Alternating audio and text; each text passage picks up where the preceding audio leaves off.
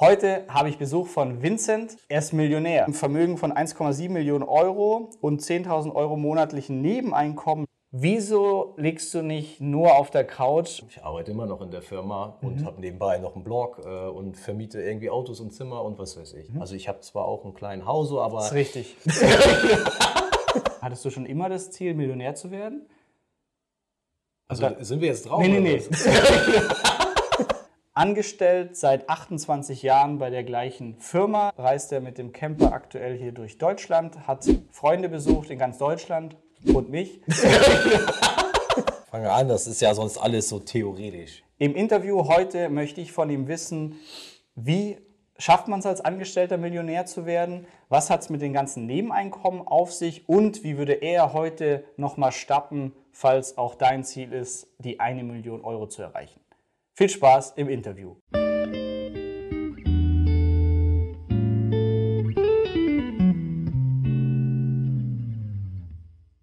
Ja, Vincent, danke, dass du uns äh, zur Verfügung stehst.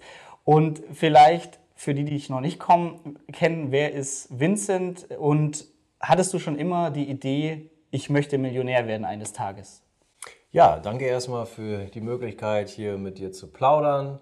Ähm, ja, ich bin, wie du schon gesagt hast, ähm, seit 28 Jahren in der gleichen Firma, Mitte 40, habe eine erwachsene Tochter.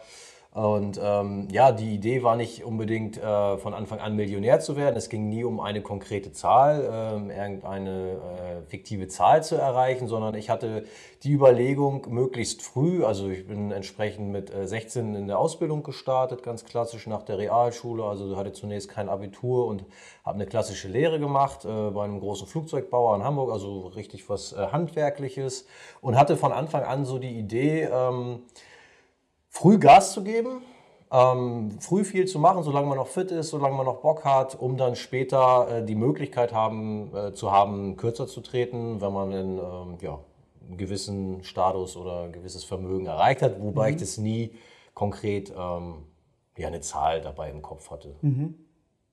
Cool. Und neben deinem Angestelltenjob, ähm, so schafft man es wahrscheinlich nicht super schnell zur Million, hast du immer nebenbei noch Dinge gemacht. Und auf deinem Blog freakyfinance.net äh, machst du das wie ich auch sehr transparent, mhm. was du verdienst, wie sich dein Vermögen entwickelt. Und da gibt es dann Einnahmen von Kellervermietung, Transportervermietung. Und so kommen aktuell über 10.000 Euro monatlich neben deinem Beruf noch zustande. Kannst du vielleicht über das Thema Nebeneinkommen während deines Werdegangs noch kurz sprechen, was du da so machst? Ja, gerne. Also ich habe immer versucht, so aus dem ganz normalen Leben heraus äh, Ideen zu generieren, wie man jetzt noch ein bisschen äh, Nebeneinkommen ähm, aufbauen kann. Aber das fing auch mit ganz normalen Sachen an. Oder was heißt normal? Also ich habe viel Überstunden gemacht. Das mhm. ist jetzt erstmal nicht das Thema Nebeneinkommen, aber wie man überhaupt ähm, sein äh, sein Einkommen oder das zur Verfügung stehende Kapital, was man ja dann braucht, um zu investieren, mhm. damit der Schneeball ins Rollen kommen kann, also ähm, pimpen kann. Also erstmal Überstunden, Nebenjobs habe ich gemacht und so weiter. Also was man sich alles vorstellen kann, wie man jetzt eben seine Einkommen erhöhen kann. Ich habe relativ äh, unter meinen Verhältnissen gelebt. Ich habe also weniger ausgegeben ähm, als ich eingenommen mhm. habe, um mehr zum Investieren zur Verfügung habe. Und dieses äh, so ein bisschen eine Spezialität von mir war, durchs Leben zu gehen mit offenen Augen und, und zu schauen, was kann ich aus dem Alltag heraus machen, mhm. um noch Nebeneinkommen äh, zu generieren, ohne dass ich dafür jetzt richtig in dem Sinne äh, nochmal wieder Arbeit äh, aufwenden muss. Und zwar waren das solche Sachen wie ähm, dass ich einfach, ähm, als ich nach Frankreich zum Beispiel entsandt wurde äh, von der Firma, habe ich einfach direkt ein größeres Haus äh, gemietet, weil ich wusste, dass viele Kollegen auch kommen werden. Und das hatte so äh, einige positive Effekte. Und zwar habe ich mir gedacht, wenn ich da mehrere Zimmer habe, die ich selber gar nicht brauche, kann ich die vermieten mhm. an die Kollegen, die dann dort auch hinkommen. Ähm, und trotzdem habe ich eine Win-Win-Situation geschaffen für die Kollegen, und auch für mich. Also ich, klar, ich hatte die Einnahmen, aber ich hatte auch äh, Kollegen um mich in einem fremden Land sozusagen, hatte ich äh, Landsleute, mit denen ich abends halt entsprechend essen, kochen, mhm. quatschen, Fußball gucken konnte. Äh, für die war es auch äh, eine coole Sache, weil sie weniger äh, Geld aufwenden mussten als für ein Hotel und die konnten mhm. dann quasi ihre Dienstreise pauschal abrechnen, haben mir einen kleinen Obolus gegeben mhm. und haben im Gegensatz zu einem Hotel Geld gespart und waren halt teilweise auch happy, dass sie abends ein bisschen Gesellschaft hatten mhm. und so weiter in dem fremden Land.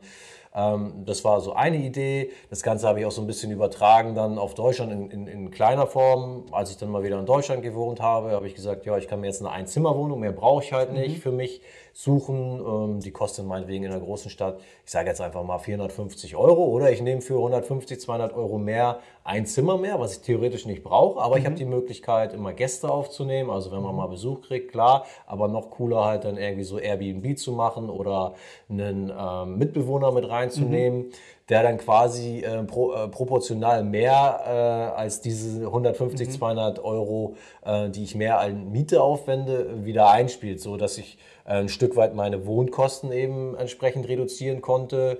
Äh, Und ja, dort auch wieder. Der andere hätte ja auch ein Einzimmer-Apartment nehmen müssen für 450 in Anführungsstrichen. Und so haben wir halt eine Wohnung für 600 und, und ähm, ja, teilt man sich das, dann fährt jeder für sich halt günstiger. So. Oder man macht eben Airbnb, ähm, freut sich, dass äh, Jetzt gerade, glaube ich, auch, wo du Genau, durch wenn Deutschland ich tourst. unterwegs bin, also ich bin mit meinem Camper unterwegs, äh, penne viel im Camper, am Campingplatz oder eben bei, bei Leuten, die mich ähm, einladen, wo ich vorbeikommen kann und dann bin ich nicht zu Hause, dann denke ich mir, okay, äh, kann ich halt mein Zimmer in der Zeit vermieten.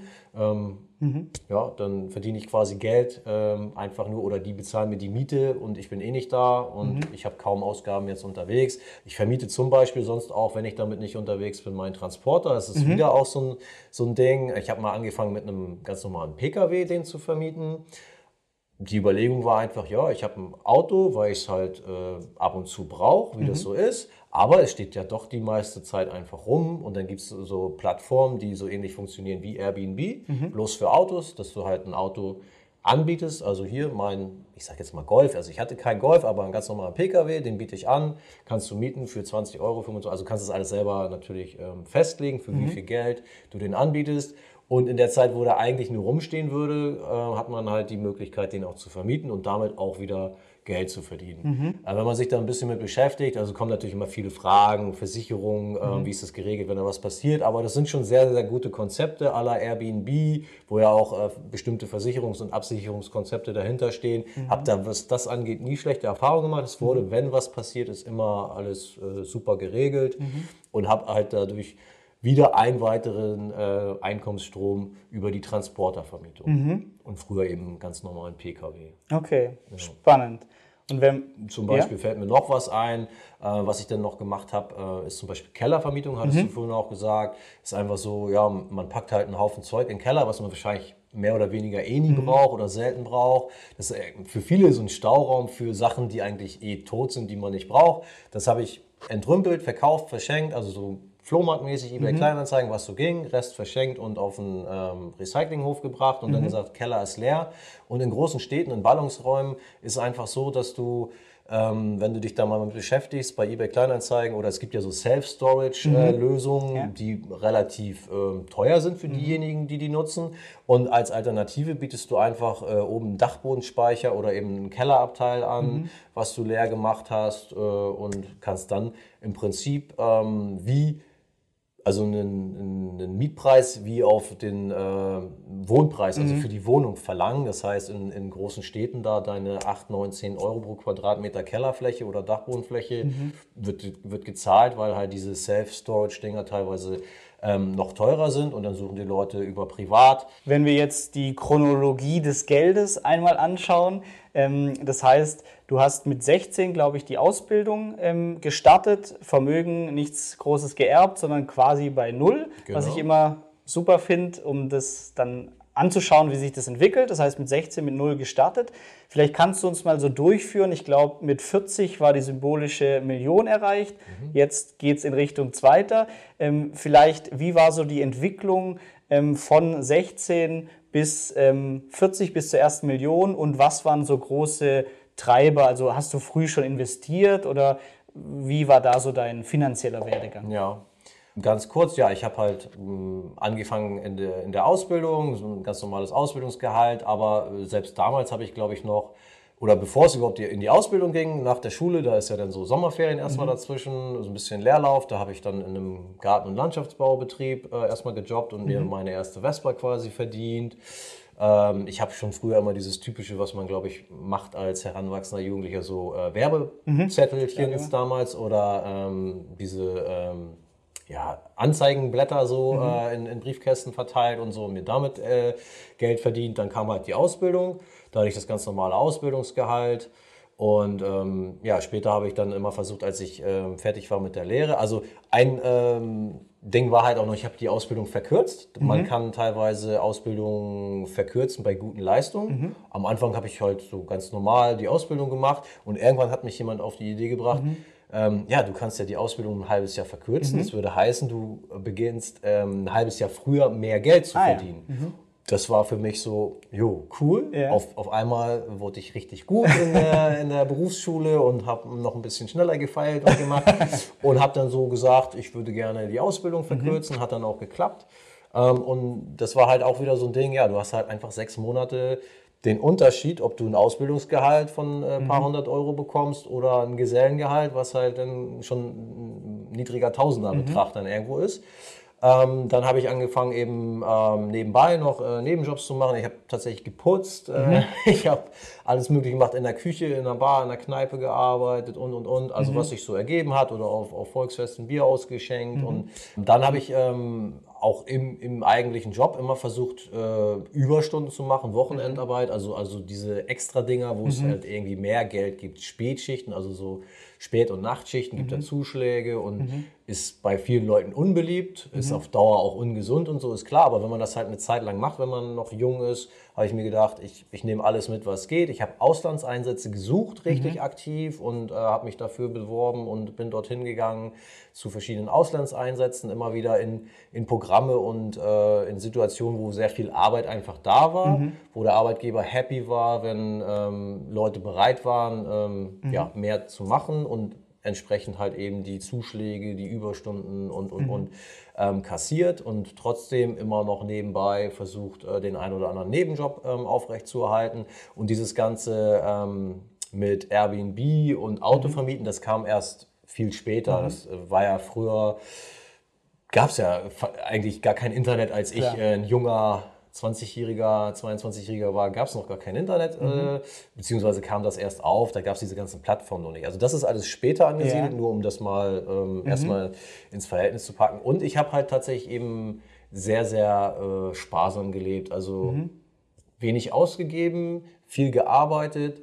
Und jetzt mhm. kommt, ähm, was halt eben auch wichtig ist, also die beiden Komponenten sind sehr wichtig, mhm. finde ich, aber dann eben dieses ganze Geld was man nicht ausgegeben mhm. hat, investiert. Und das habe ich halt auch früh angefangen. Also nicht nur auf dem Sparbuch liegen lassen. Genau. Mhm. Also du kannst es ja für dich horten. So die Deutschen sind ja das Volk der Sparer, sag mhm. ich mal. Da sind sie schon fleißig, aber Sparen hat zumindest heute eigentlich gar keinen Effekt mehr. Es wird nominal weniger das Geld wegen mhm. der Inflation, haben bestimmt viele auch schon gehört.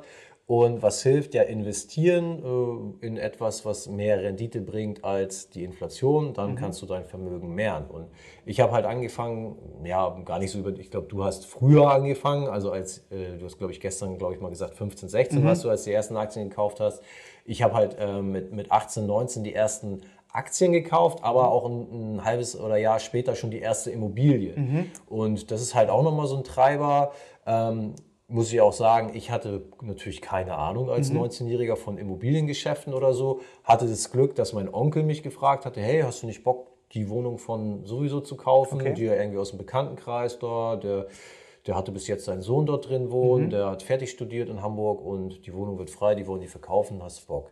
Ich so, du, ich habe keine Ahnung davon. Mhm. Er so, ja, du, das ist, nicht, das ist nicht so wild, ich helfe dir da am Anfang, ist mhm. kein Thema. Und ich so, ja machen wir. Mhm. So, also man muss auch so ein bisschen Mut und natürlich auch äh, ja, Glück in dem Sinne, dass man jemanden hat, wo man äh, ein paar Infos am Anfang mhm. bekommt, hab dann aber auch ziemlich schnell gemerkt, ja, ist ja wirklich kein riesen Hackmack, mhm. äh, kann man einfach mal machen so. Ähm, ja, hast, hast du die Wohnung auf Kredit gekauft ja. oder bar auf Kredit, ja. aber war mit deinem ganz normalen Gehalt genau. kein Problem. Ich habe ja damals jetzt auch noch nicht, äh, da war ich ganz normaler Facharbeiter, das mhm. war jetzt auch kein utopisches Gehalt, obwohl ich natürlich ein bisschen mehr durch die Überstunden vielleicht mhm. auf dem Zettel hatte oder so, aber äh, es war überhaupt kein Problem oder ist auch, glaube ich, heute kein Problem, wenn du so ein durchschnittliches Angestellten oder, mhm. oder ja, Gehalt einfach ja. hast kriegt man ja, das war jetzt auch kein Palast oder so, den ich da mhm. gekauft habe, es war eine ganz normale Zwei-Zimmer-Wohnung am Stadtrat von Hamburg. Mhm. Und äh, ja, hat man easy finanziert bekommen und ist natürlich auch ein Hebel wieder, diese, mhm. diese Kreditfinanzierung von der Wohnung.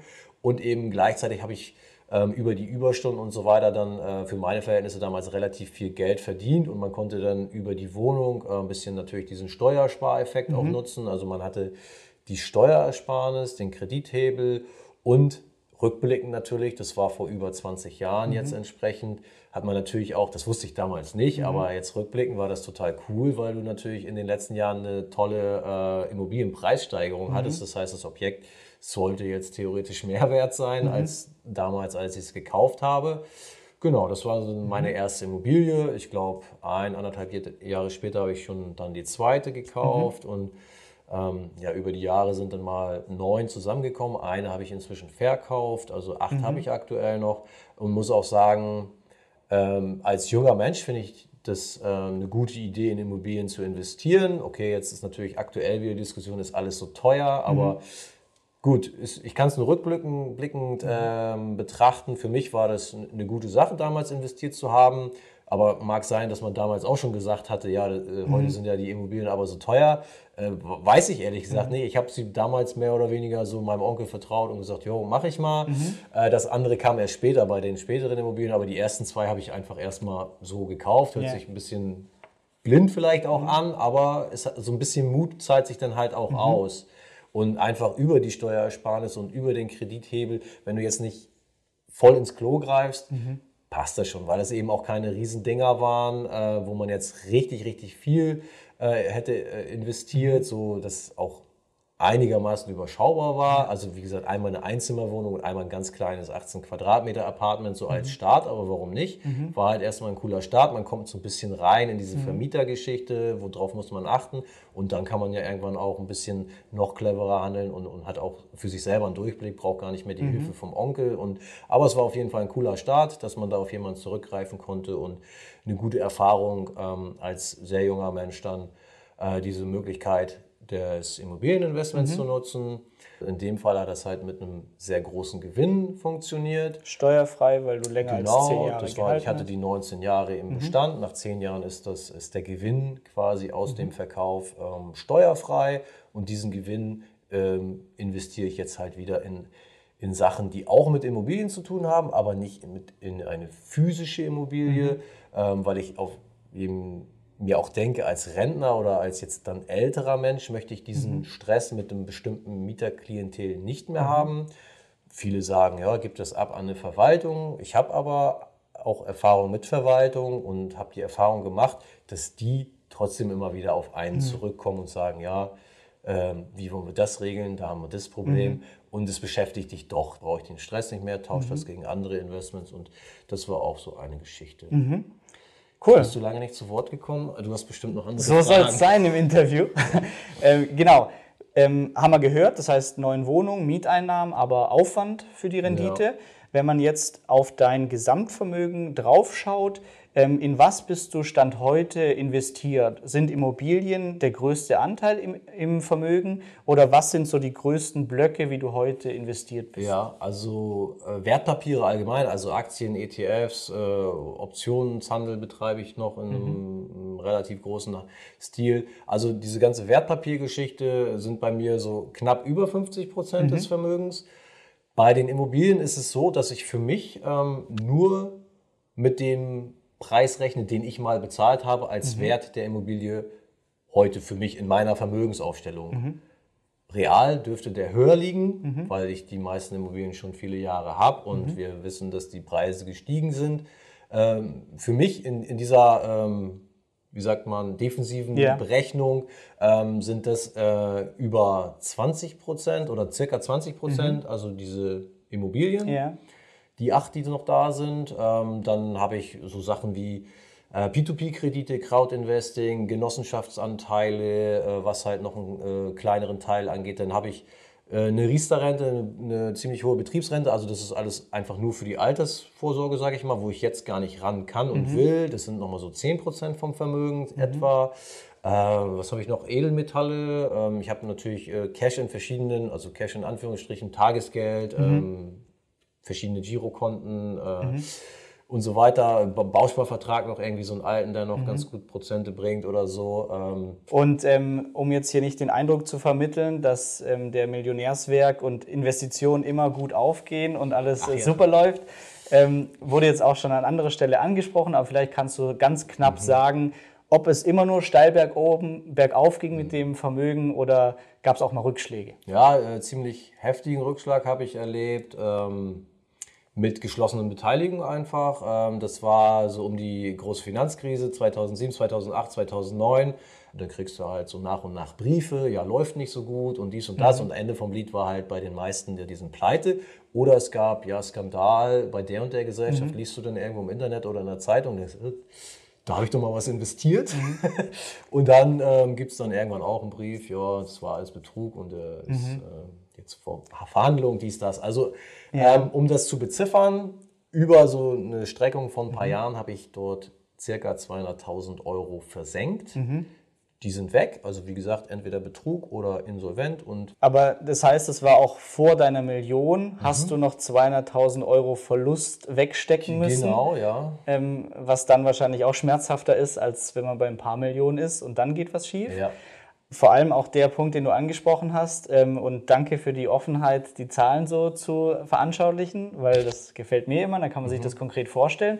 Nur wenn man jetzt nochmal zusammenfasst, ähm, 1,7 Millionen Euro Vermögen stand heute mit 44 und neben dem Teilzeitangestelltenjob mit Einkommen auch noch rund 10.000 Euro aus diversen Nebeneinkommensquellen. Wieso liegst du nicht nur auf der Couch und arbeitest noch angestellt? Ja, das ist auf jeden Fall eine super spannende Frage, aber ich würde einen Punkt gerne mhm. aufgreifen, der da jetzt mit drin steckt. Wir haben gerade geredet, ich bin seit 28 Jahren Angestellter und habe bis zu meinem 40. Lebensjahr gebraucht, um so eine Million da mal zusammenzukriegen. Mhm. Das ist halt ein langer Zeitraum. Aber um die Motivation vielleicht für den einen oder anderen da äh, reinzukriegen, mhm. jetzt innerhalb von vier Jahren, mhm. wenn du gerade sagst, jetzt bei 1,7 Millionen, yeah. da sieht man mal, wie krass äh, sich das verselbstständigt, mhm. wenn man eben ähm, am Ball bleibt und yeah. investiert und macht dann haben wir auf einmal innerhalb von vier Jahren 700.000. Mhm. Wofür man da früher viel länger gebraucht genau. hat. Genau, also einfach dieser Zinseszinseffekt und ähm, diese ganze Geschichte, die dahinter mhm. steckt, einfach am Ball zu bleiben und auch mhm. zu sagen, ich kämpfe auch weiter, wenn ich mal 200.000 in den Sand gesetzt mhm. habe. Äh, das lohnt sich nach hinten raus schon. Und was ich ähm, auch gerne betone, das klappt also in den seltenen Fällen, ähm, klar, wenn du eine mega Idee hast und die geht durch die Decke, kannst du auch mhm. von heute auf morgen Millionär werden. Aber das ist nicht üblich. Und mhm. das suchen zwar alle, aber die wenigsten finden das. Und ähm, wofür ich so ein bisschen stehe und auch mit meiner Geschichte und mit meinem Blog, dass man das auch als normale, Normal. mhm. also ich habe zwar auch einen kleinen Haus, aber das ist richtig. Äh, in einer anderen Beziehung so, also einfach als ähm, ja, Realschüler normale Ausbildung gemacht, ähm, ein paar Ideen, mhm. ein bisschen Arsch zusammenkneifen, ist halt auch nicht jedermanns Sache. Ja. Das ist halt auch ein wichtiger Punkt. Ähm, man wird gefragt, wie bist du Millionär geworden? Ich glaube, mhm. kommt später auch noch. Mhm. Ähm, ja, es gibt verschiedene Möglichkeiten, aber bei mir war es auch einfach ganz äh, so die, dieser Fokus darauf. Dafür ging links und rechts mhm ist einiges auf der Strecke geblieben, muss man halt auch ehrlich mhm. sagen. Worauf ich hinaus will, das will halt nicht jeder. Jeder will wissen, wie es geht. Und wenn ich sage, ja. wie ich es gemacht habe, ja, okay, das, das mache ich nicht. Das ist anstrengend, so. genau, das Opfer bringen. ist krass, okay. äh, das mache ich nicht. Mhm. Ist okay, ist jedermanns Entscheidung, aber ich kann nur sagen, wie es bei mir funktioniert hat. Mhm. Und es war hm, für mich war es okay. Also wenn mhm. mich einer fragt, willst du nochmal so machen? In größten Teilen ja. Ja. Mhm. So, äh, was war deine Frage? nee, auch, auch super äh, wichtig. Ähm, warum arbeitest du heute noch genau. angestellt? Ja, ähm, guter Punkt, weil Ausgangslage, nochmal Rückblick. Ich, junger Mensch, arbeite jetzt viel, damit ich später mal, mhm, genau. so jetzt, ne, alt und grau, äh, ja. weniger machen muss. Ja, genau. Was, was mache ich heute? Ähm, ich arbeite immer noch in der Firma mhm. und habe nebenbei noch einen Blog äh, und vermiete irgendwie Autos und Zimmer und was weiß ich. Ja. Ähm, also weniger geworden ist es in dem Sinne nicht. Mhm. Also diese Kurve beim Arbeitgeber habe ich bekommen. Ähm, auch nach der Rückkehr in Deutschland habe ich äh, sofort gesagt, ich möchte äh, den, den, neuen Job, die neue Abteilung mit einer Auszeit starten mhm. und mit einer äh, Stundenreduzierung, was auch super geklappt hat, wo ich sehr dankbar für bin. Mhm. Und arbeite eben seitdem Teilzeit. Habe aber das mhm. Bloggen angefangen. Mhm. Finde es aber cool, dass ich zum Beispiel jetzt hier äh, bloggen kann ich von überall. Mhm. Ich, ich, ich, ich, reise sehr, sehr gerne. Also ich habe immer sparsam gelebt, ähm, aber das Reisen war mir immer wichtig. Mhm. Äh, jetzt habe ich natürlich so ein bisschen Corona-Blues und äh, Loch, aber ich war viel in Thailand, Australien, USA, Südafrika, mhm. äh, was man halt so machen kann, was Spaß macht. Auch längere Auszeiten im Winter habe ich mir immer dann äh, schon mhm. vorher gegönnt. So, äh, das war mir immer wichtig, da habe ich auch Geld für ausgegeben. Und ich habe halt gemerkt, bloggen oder eine Community betreuen mhm. oder Videos machen kannst du halt von überall. Genauso wie jetzt. Ich fahre durch Deutschland, kann aber überall mhm. ne, mich irgendwo connecten und mache Internet und das ist halt dieses ortsunabhängige mhm. Arbeiten, was ich bei meinem Arbeitgeber nicht habe. Mhm. Ich kann meine Zeit selber einteilen. Hey, cool, heute ist Sonne, ich gehe jetzt erstmal mhm. äh, rauslaufen oder in die Natur oder ins Schwimmbad mhm. oder oder und mache dann halt abends oder nachts äh, ja. so ein Stück, nehme ich mir dann von, wenn das Wetter, also ne, dass mhm. du das selber komplett einteilen kannst, dass dir keiner sagt, hey, um 9 Uhr ist ein Meeting mhm. und da erwarten wir dann bis dann und dann die Ergebnisse mhm. und so, dass man so aus dieser Fremdbestimmtheit ein Stück weit rauskommt, mhm. dass man ortsunabhängig arbeiten kann. Also diese Kurve habe ich so ein bisschen gekriegt. So, jetzt die Frage, ähm, 10.000 Euro nebenbei. Das speist sich aus Sachen wie ähm, Dividenden mittlerweile. Das ist halt mal ohne Arbeit, so mhm. sehe ich das. Weil ich habe halt früh angefangen zu investieren. Die Dividenden kommen, mhm. ob ich will oder nicht. Das ist alles so mehr oder weniger ohne Arbeit. Das sind, ist der Riesenvorteil von diesem frühen Investieren mhm. und auch breit streuen, dass du aus verschiedenen Anlagen oder die, die, die Wohnungs-, die Mieteinnahmen, ja. obwohl ich natürlich damit, das würde ich überhaupt nicht vergleichen mit Dividenden, mhm. weil dahinter steckt für mich, es gibt komplett andere Mietmodelle oder Vermietungsmodelle, wo man relativ wenig Arbeit hat. Aber für mich ist es ein Haufen Arbeit, weil ich halt komische Mieter habe. Ja. Ähm, man hat Gesellschaft, man kann quatschen, man hat jemanden, der sich an, der, an den eigenen Unkosten für die Wohnung beteiligt, ist auch relativ easy. Ähm, warum mache ich das alles? Äh, ja, weil es irgendwie funktioniert. Ne? Mhm. Ähm, ich habe Schwierigkeiten, Sachen, die ich mir aufgebaut habe, die mhm. funktionieren, zu streichen, zu canceln, zu mhm. sagen, nur weil ich es nicht mehr brauche, lasse ich es. Also es wäre mhm. vielleicht bei dem einen oder anderen Thema wäre es clever, mhm. sozusagen, okay, das bringt vielleicht am wenigsten oder macht am wenigsten Spaß oder ein Mix da mhm. draus, das streiche ich weg. Aber da habe ich mhm. Probleme, äh, die ich auch erkenne, aber in, nicht richtig in die Umsetzung komme. Mhm. Ähm, Genauso wie mit meinem Angestelltenjob. Warum ja. habe ich meinen Angestelltenjob noch? Mhm. Ähm, nach 28 Jahren ortsunabhängigen oder eben auch ähm, selbstbestimmten Leben hingeben können. Mhm. Ich habe es nicht gemacht, aus verschiedenen Gründen. Das hat äh, mit der Krankenkasse zu tun, die man dann hätte selber bezahlen müssen, obwohl ich sie mir leisten könnte. Ähm, ja. Ist dann die Denkweise, ja, ist doch äh, einfacher, wenn der Arbeitgeber mhm. den größten Teil davon bezahlt und äh, meine, meine Kapitaleinnahmen da nicht mit reinspielen. Das tun sie so nicht in der mhm. Konstellation. Wenn ich äh, Privatier wäre, ja. ähm, bin ich, glaube ich, wie du da bei dem Höchstsatz irgendwie knapp, äh, weiß ich nicht, knapp 900 Euro. Euro. Mhm. Ähm, ja, und ich bin halt so, das ist ein Punkt, wenn du so konditioniert bist, äh, mhm. wie ich, über Jahre, äh, ja, weit über 25 Jahre, das so drin hast. Mhm. Geld verdienen, sparsam sein. Und es tut mir auch nicht mehr weh. Also das ist nicht, ja. dass ich mich dabei äh, krass unwohl fühle, mhm. aber es ist einfach so in Fleisch und Blut übergegangen, dass ich so mhm. lebe. Ich, ich, ne, manche fragen ja, warum gehst du nicht ins Hotel oder mhm. keine Ahnung. Ich finde es einfach geil, auf dem Campingplatz zu stehen oder in, in der Wildnis äh, mhm. mit dem Ding und ich habe äh, meine Pepsi und, und die Sonne scheint und am nächsten Tag weiß ich, ich treffe coole Leute. Das ist, äh, was ich geil finde. Da brauche ich mhm. kein schickes Hotelzimmer oder es muss mhm. nicht das Wohnmobil mit der und der Ausstattung sein. Das ist einfach mein Transporter mit einer mhm. Matratze drin, den ich ansonsten für Umzüge vermiete. Mhm.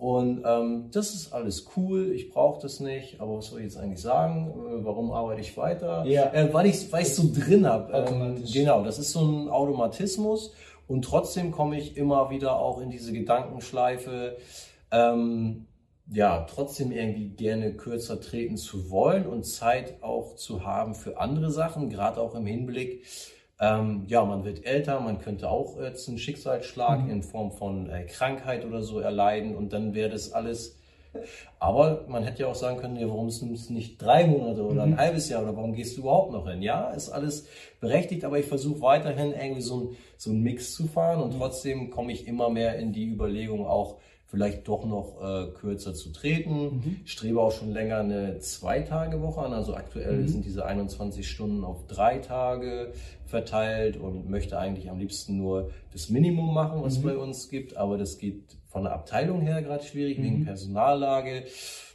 Und beim, beim Angestelltenjob denke ich immer mehr so, ja, das ist doch schon irgendwie Zeit für mhm. wen anders. Ja.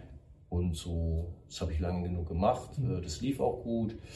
Aber jetzt auch durch die Teilzeit ist man dort auch äh, karrieremäßig natürlich komplett, ähm, also brauche ich auch nicht mehr oder will ich mhm. auch nicht mehr, aber ich kann da eh nichts mehr reißen, also mhm. was das jetzt angeht. Ich mache da so mein Turn, ist alles cool, yeah. aber ich kann nicht mehr aufsteigen oder mich groß verändern. Und ich yeah. denke, äh, allein deswegen ist dann da irgendwann so ein bisschen die Luft raus. Mhm. Ich habe alle zwei, drei Jahre immer was Neues gemacht mhm. in der Firma und das ist jetzt komplett ähm, mehr oder weniger gar nicht mehr möglich, allein durch yeah. diese eigen, selbstgewählte Einschränkungen der Teilzeit. Ja, danke, Vincent, dass du auch so offen die Zahlen teilst.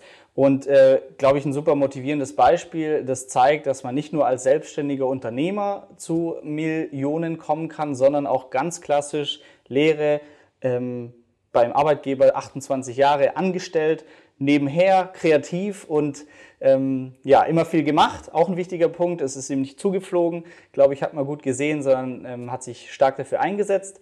Und jetzt die abschließende Frage, die dann auch für die Zuschauer noch spannend ist. Wenn hier jemand zuschaut, verdient vielleicht 2000 netto, hat 5000 Euro auf dem Konto, aber sonst kein Onkel, der Immobilienwissen hat, ähm, kein Netzwerk. Wie würdest du in seiner Position oder ihrer Position heute nochmal starten, wenn das Ziel ist, die Million zu erreichen? Also, dass man einfach sein Einkommen erstmal erhöht durch verschiedene Sachen. Also in der Firma ähm, Nebenjobs für andere oder eben auch schon mal guckt, was kann ich halt so machen, was sind meine Interessen, meine Hobbys. Mhm. Und es gibt verschiedene oder viele Möglichkeiten, eben seine Interessen quasi auch so ein bisschen gewinnbringend ähm, mhm. ja, an andere zu vermitteln oder so. Ne? Also ganz verschiedene Sachen. Du bist Hobbyangler, keine Ahnung, dann mhm. machst du halt irgendwas äh, über Angeln. So. Mhm. Also, Kenne ich mich null aus, aber kann mir vorstellen, dass man dort auch Webseite bauen, Affiliate. Sowas oder keine Ahnung, ob es sowas gibt wie einen Angelkurs, weil zum Beispiel ich wüsste jetzt mhm. überhaupt nicht, wie man angelt, ja. Also mhm. ich würde da irgendwas reinschmeißen, aber es gibt bestimmt verschiedene Köder, verschiedene mhm. Fische, in welchen Gewässern dies, das.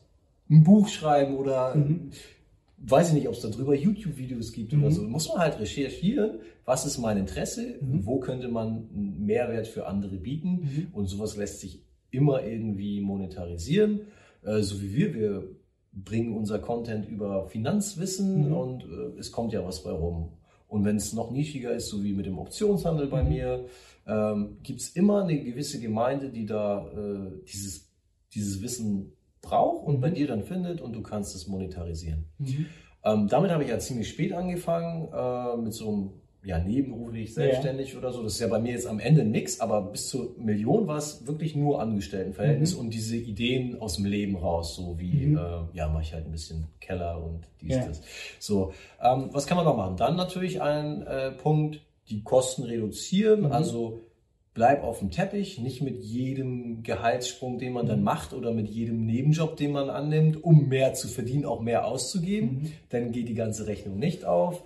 Also ähm, diese typische Lifestyle-Inflation, auch wenn du keinen Nebenjob aktiv suchst, aber du wirst immer in deiner Karriere an Punkte kommen, mhm. wo du mehr Geld verdienst, weil du eine Gehaltserhöhung bekommst oder eine Tariferhöhung oder, oder, oder. Und man muss nicht unbedingt mit jeder Erhöhung eben auch das, was man mehr bekommt, mehr ausgeben. Das können viele total gut, mhm. aber das ist nicht die Disziplin, die wir suchen, sondern ähm, eigentlich gucken, wo kann ich noch was von den Ausgaben reduzieren, ohne dass ich mich natürlich ähm, selber irgendwo beschneide und in meinem Leben unglücklich mache. Mhm. Aber Einkommen erhöhen, Ausgaben runterfahren und investieren, also nicht sparen, mhm. was wir vorhin schon hatten. Ja, cool, ich habe jetzt mein Girokonto, äh, mhm. wächst jeden Monat äh, um ein paar hundert Euro, aber die Inflation frisst es auf. Nein, wir wollen investieren. Ähm, was ist eine, eine einfache Möglichkeit äh, in, äh, zu investieren.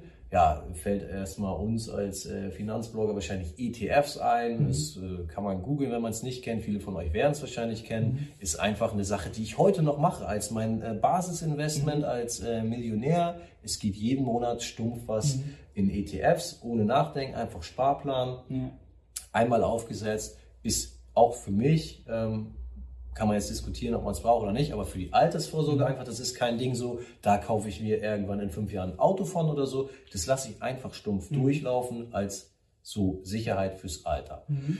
Ähm, darüber hinaus, wenn man dann die Kapazitäten hat äh, und, und, und äh, eben sein Einkommen erhöht hat, dann kann man natürlich in andere Investments noch gehen. Vielleicht ist eine Immobilie dann was, gerade als mhm. junger Mensch würde ich schon sagen. Auch heute gibt es noch lukrative Immobiliendeals ähm, eben diesen Hebel ne nehmen, diesen Kapital, Fremdkapitalhebel, die Steuerersparnis gegebenenfalls, wenn du dich im, im Job äh, mehr engagierst und mehr verdienst, musst du mehr Steuern zahlen, kannst aber über die gewisse Wohnungsgeschichten ähm, wieder Steuern äh, reduzieren, ist eine Möglichkeit. Es gibt P2P-Kredite, es gibt Kryptos, mhm. je nachdem, wo so ein bisschen das Fable auch hinfällt. Also Einkommen hoch, Ausgaben mhm. runter, investieren und auch mal mutig sein, ähm, mhm. vielleicht auch mal einen kleineren Anteil dessen, was übrig ist, vielleicht in Kryptos, wenn man das persönlich als ähm, lukrativ mhm. vielleicht erachtet oder einfach etwas risikoreichere äh, Anlagen auch mit reinmixen, mhm. um die Möglichkeit auf einen kleinen Renditebooster zu, zu haben. Manchmal geht sowas schief, siehe ähm, grauer Kapitalmarkt, Schiffsbeteiligung bei mir, also geschlossene Beteiligung. Aber ich habe eben noch diese, diese und jene Anlagen und die ist gut gelaufen und die hat das dann irgendwie überkompensiert. Mhm. Also so würde ich schon vorgehen. Ein ganz kurzer, kurzes Schlusswort. Also dieses, diese Zeitschiene ist halt einfach total wichtig. Mhm. Kriege ich immer wieder mit, aber wir haben es schon vielfach in verschiedenen Sachen so leicht angesprochen, aber Geduld und mhm. ähm, der Zeitraum ist entscheidend. Wie ich es vorhin auch gesagt habe, bis 40 ein Riesenzeitraum, bis die Million da war. Mhm. Und dann geht es halt auch ab. Aber bitte erwartet nicht, dass ihr mit diesen Sachen, die ich jetzt gesagt habe, dass das innerhalb von drei oder fünf oder sieben Jahren mhm. funktioniert, ein Millionär zu werden. Und übrigens, es muss auch nicht das Ziel sein, diese, ja. diese Million. Mhm. Hat an deinem Leben nichts geändert, ich, oder? Ich brauche sie immer noch nicht. Also ich habe sie mhm. jetzt, aber es hätten für mich auch 700.000 oder so gereicht, mhm. obwohl ich jetzt immer noch krass draufpacke. Ja. Ist eine andere Geschichte, kann man diskutieren, aber es muss nicht das Millionenziel sein. Mhm. Ähm, guckt halt, was braucht ihr? Mhm. Wo ist es auskömmlich für mich? Und dann könnt ihr auch im Gegensatz zu mir die Kurve kriegen und ruhiger machen. Man muss keinen Blog starten oder mhm. so und sich das Leben damit unnötig wieder mit Arbeit anreichern. Ja. Ähm, ja, also ein ganz großer Faktor in dieser Geschichte ist Zeit und gibt euch die, werdet nicht ungeduldig und auch wenn zwischendurch mal äh, was schief geht oder auch mhm. mal eine Börse korrigiert, ähm, haben vielleicht auch noch nicht äh, alle mitgemacht, die jetzt noch nicht so lange dabei sind. Mhm. Das gehört dazu und das kann man überstehen und man muss dann am Ball bleiben und wenn man äh, das wirklich will, habe ich für mich gelernt, klappt's. Vielen Dank an Vincent für das offene Interview. Ich hoffe, euch hat es auch gefallen. Wenn ja, gerne Like und Abo dalassen, dann verpasst ihr kein neues Video. Falls ihr mehr Informationen über Vincent haben wollt, in der Beschreibung ist der Link zu seinem Blog freedkeyfinance.net. Und ja, ich wünsche euch einen schönen Tag. Danke, Vincent. Macht's gut. Danke, dass du bei dieser Podcast-Folge dabei warst. Du konntest was mitnehmen. Leite ihn gern an deine Freunde weiter, die mit dir Vermögen aufbauen wollen. Geteilte Freude ist doppelte Freude. Alle wichtigen Links der Folge findest du in den Show Notes. Wenn du den Geldschnurrbart Podcast aktiv mitgestalten möchtest, verlinke @geldschnurrbart auf Instagram und stell uns deine Frage. Vielleicht ist sie dann schon bald Thema in einer neuen Folge. Ansonsten hilft uns jede Bewertung auf iTunes oder Spotify. Vielen Dank dafür. Auf dass unser Vermögen und unsere Zufriedenheit weiter wachsen. Bis zum nächsten Mal, dein Geldschnurrbart.